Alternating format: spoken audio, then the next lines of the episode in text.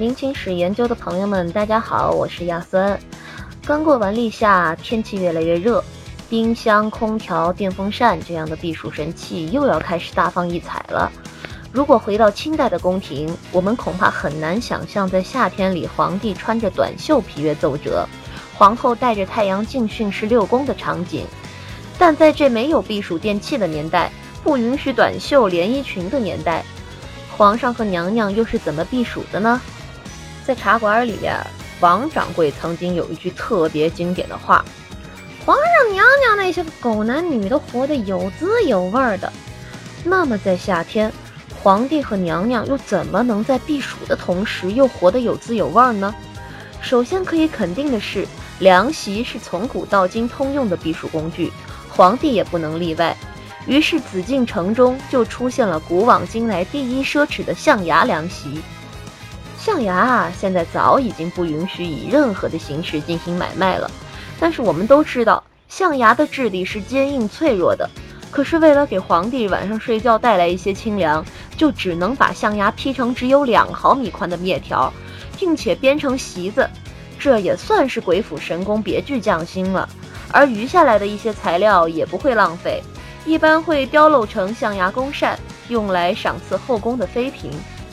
据清宫内务府造办处档案，各做成活计清档记载，由于制作方法繁琐，在雍正年间，皇宫也只有一共五张象牙席，而制作这些奢靡的席子，自然是耗费钱财，甚至是皇帝都觉得心疼。所以啊，雍正皇帝曾下令，驻传谕广东督府，若广东工匠为此，则尽其物得在之，禁广东象牙席，禁民间狗用。当然。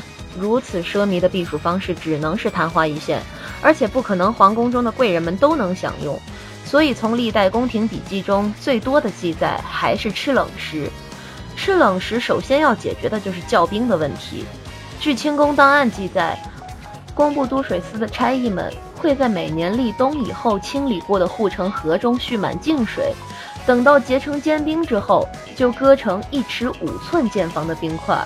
运进位于紫禁城隆宗门外西南处的冰窖中，以待皇帝来年夏天取用。而这些冰啊，在夏天将派上最奢侈的用场。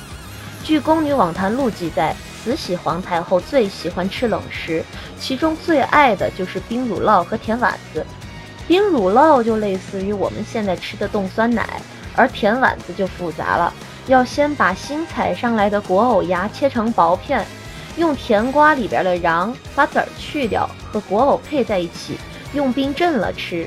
把青胡桃砸开，把里头带涩的一层嫩皮剥去，浇上葡萄汁，冰镇了吃。作为一个喜爱冷食的人，慈禧甚至在八国联军侵华期间逃往西安之后，也不能舍弃这样的爱好。据《庚子辛丑随鸾纪实》记载，老佛爷想在夏天喝冰镇的酸梅汤。可是西安这种地方，大夏天的到哪儿去给他弄冰啊？最后还是本地人建议说，在离西安百余里的太白山上有一处洞窟，深邃险峻，有常年化不开的坚冰。于是当地官员每天命令快马在西安城和太白山之间日夜不停来回奔走，为太后取冰解暑，颇有当年为杨贵妃运送荔枝的影子。除了这些外在的，在天气最炎热的时候。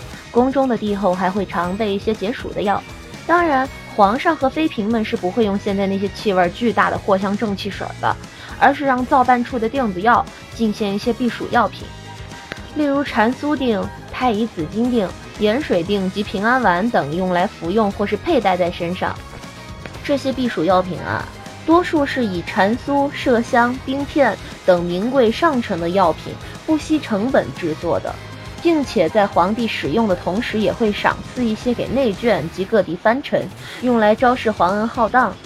夏季到来，天气炎热，病毒容易滋生，所以在医疗技术并不是很发达的清代，仅仅是夏天避暑这一项，每年清宫都要耗费大量的钱财。但是通过皇帝和后妃对此的重视程度，也足以证明避暑对每个人的必要性。祝大家度过一个清凉愉快的夏天。